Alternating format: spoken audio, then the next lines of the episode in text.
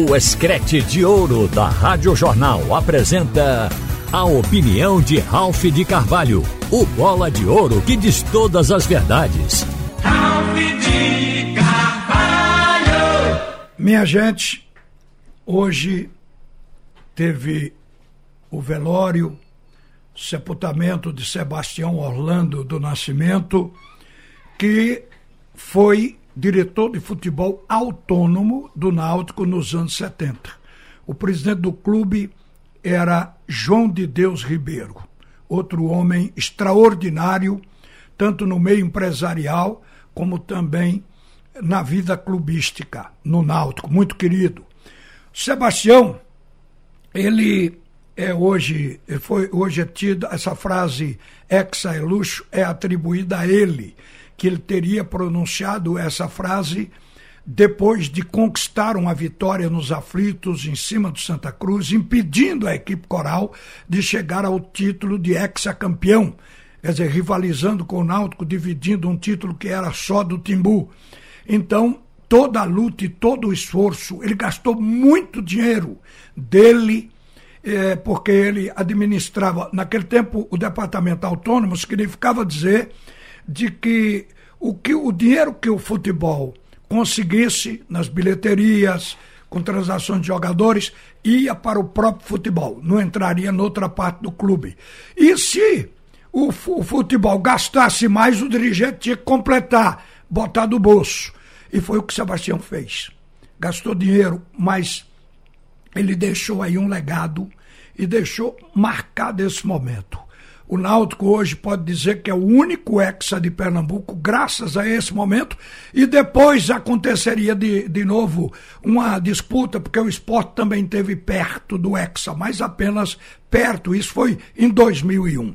Interessante que um, uma bobagem hoje pela manhã, uma troca, às vezes a pessoa na hora confunde e repercutiu, e eu recebi não só ligações, como também mensagens do Zap aqui na rádio também, para esclarecer isso. Porque hoje, no bate e rebate pela manhã, é, a gente colocou o presidente do Náutico, Diógenes Braga, para falar. Ele estava no velório, então era importante registrar esse momento.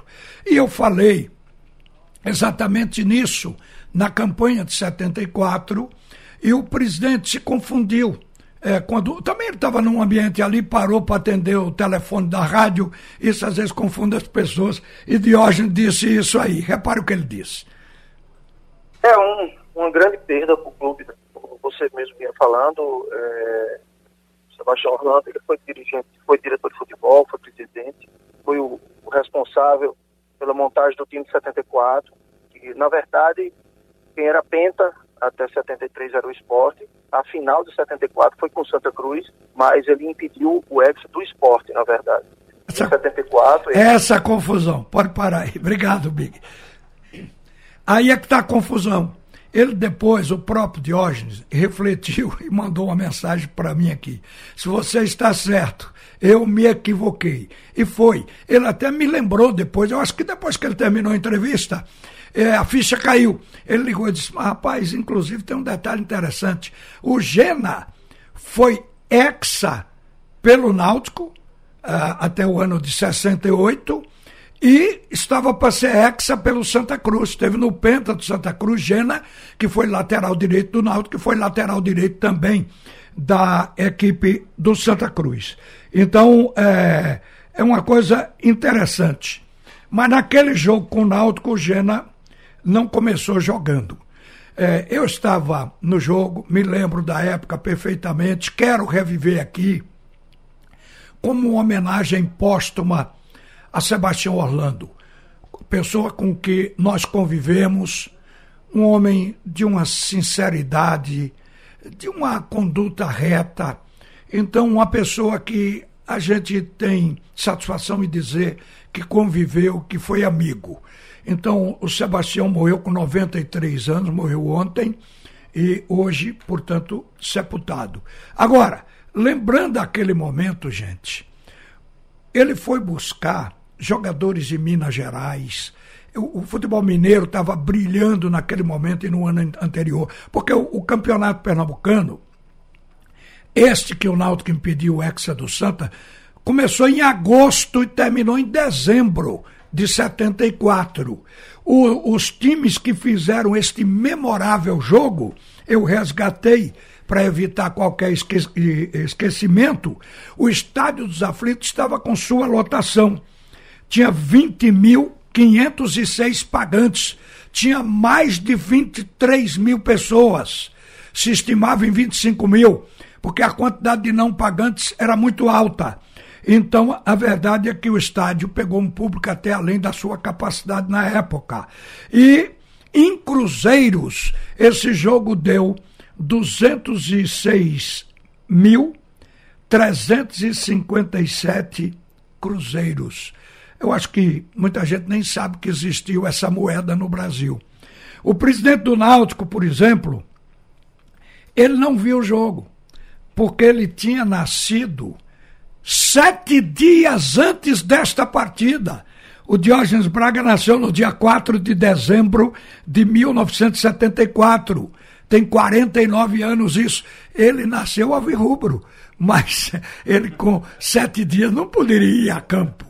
Talvez por isso ele tenha trocado as bolas na época. Olha, o Sebastião foi buscar Jorge Mendonça, foi buscar é, Neneca, paraguaio, que estava no Botafogo do Rio de Janeiro, Drailton, que tinha estado no esporte, Neneca, grande goleiro e que estava atuando em Minas, e o técnico era o Titio, Titio Orlando. Quer dizer, era Orlando Fantoni, Titio Fantoni. Pense numa figura extraordinária, o Fantoni uma pessoa de uma conversa boa, aquele jeito macio de falar, bem ao tipo mineiro. E estes foram os conquistadores do título de 74. O título de 74 foi mais um título para o Náutico. O, dobrou a importância, porque este título tirou o Hexa do Santa Cruz, que iria rivalizar com o Náutico em termos de conquistas. O time do Náutico ele foi formado com Neneca, Baiano, embora Gena fosse o lateral direito, Djalma Salles, depois o Borges, lá de Caruaru, entrou, Sid Clay, Drailton, Juca Show, Vasconcelos, Dedeu, Dedeu era ponta direita, depois entrou Betinho na ponta direita, Jorge Mendonça, Paraguai e Lima. Esse jogo foi 1 a 0. O gol foi de Lima. Agora, o Santa Cruz, porque uma coisa eu preciso dizer. Hoje, justamente por inspiração desse fato, de lembrar Sebastião Orlando, os feitos dele, a gente está lembrando da história do futebol de Pernambuco. O futebol de Pernambuco, gente, ele teve fases para cada clube. Quando o Náutico foi hexa, o Náutico dominava nos anos 60. Quando chegou no fim dos anos 60, virando para 70, o Santa Cruz passou a dominar. É tanto que o Santa Cruz chegou ao pentacampeonato e ia para o Hexa. O Santa Cruz tinha um time espetacular. O Santa Cruz dominava aquele momento. Agora veja a história. O, o Santa Cruz parou ali, Aí no ano seguinte, 75, o esporte conquista o título e a vida do esporte muda. O esporte até este ano de 74, o esporte acumulava 12 anos sem conseguir. O título estava passando para 13 anos quando Jarbas Guimarães ele foi eleito presidente do esporte. Foi a virada. O, o divisor de águas do esporte foi com a entrada do Jabas Guimarães. E de lá para cá o esporte ganhou o título de 75 e, e foi em frente. Agora, o time do Santa Cruz, que viveu este período a que me referi, ele disputou com o Náutico, o goleiro era Raul Marcel, Orlando, Lima, Levi, Pedrinho. Levi, que virou técnico, era jogador do Santa Cruz. O passe era do Santa. Levi, Pedrinho, no, no, a zaga era Lima e Levi. O lateral esquerdo era Pedrinho, era destro, mas era um cara extremamente adaptado na canhota. Era o lateral esquerdo. Givanildo na cabeça de área, Herbe e Luciano. Que meio-campo espetacular! O Corinthians pegou esse meio-campo, viu, gente? Então veja bem: é, Givanildo, técnico hoje, Herbe e Luciano. Herbe foi substituído por Paquito nesse jogo, mas seguiram o Hilton jogando pela ponta direita, depois o Santos entrou, Zé Carlos e o Pio, que era o ponto esquerda. Zé Carlos no comando de ataque. Este foi o time de Santa Cruz e vinha sendo um time espetacular. O time de Santa Cruz teve outras formações e uma formação que eu considerei a melhor está na minha mente, mas agora a gente tem que falar disso que ah, que se tratou do, do time do Santa nesse jogo diante do Clube Náutico Caparibe. Uma época realmente extraordinária. Mas saindo deste passado glorioso do futebol de Pernambuco, especialmente do Náutico e do Santa Cruz naquele momento, o esporte viria depois de 75. Então a gente passa para o futebol de hoje. O esporte está embarcando agora à tarde, vai decidir. Olha que ano espetacular. Eu gostei de como o técnico do esporte encarou a maratona de jogos porque a gente sabe que o esporte saiu de um jogo com o Curitiba, já teve. Um jogo Curitiba é um jogo decisivo, é, é uma vaga nas oitavas de final na, na Copa do Brasil. Então o esporte jogou com o Curitiba, empate de 3 a 3 lá. Veio para jogar com a equipe do Retrô.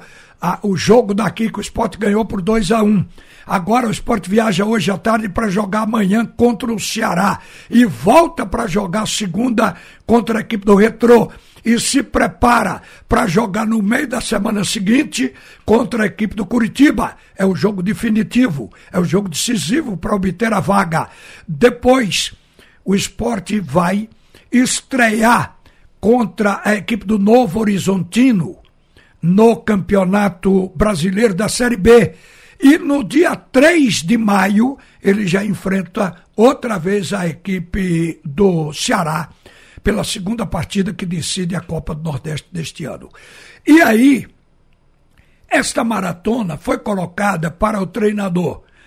Muita gente pensava que ele ia dizer, é, é pesado, o esporte já tem um time definido, pode ser que os jogadores é, fiquem estafados, coisa do tipo. Não. O Enderson Moreira respondeu exatamente dizendo: isso é fruto do sucesso. Como o esporte está em mais de uma competição e chegou nas finais, é o ônus que o esporte tem que carregar. Então eu achei espetacular, porque é isso mesmo que está acontecendo. É fruto do sucesso do esporte o fato dele ter esta sequência de decisões, esta quantidade de jogos importantes, três dias um do outro. E o esporte tem um time que o torcedor tem na memória. Todo mundo diz o time atual do esporte de cabeça. Mas o esporte pode ser que tenha que trocar nesses jogos dois ou três jogadores, talvez por é, cansaço físico, por algum estafa. E, se não cansar, porque o esporte tem um trabalho na fisiologia muito importante, tem uma preparação física, física planejada cientificamente é um time que até o repouso está programado, então a gente sabe como isso é bem cuidado. Então pode ser que o esporte resista e atravesse todas essas competições com o mesmo time. Se isso acontecer, é um recorde para o Guinness Book.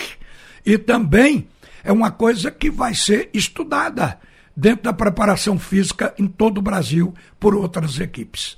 Gente, era disso que eu queria falar e falei com vocês. Agora volta Alexandre Costa para tocar. O segundo tempo do assunto é futebol.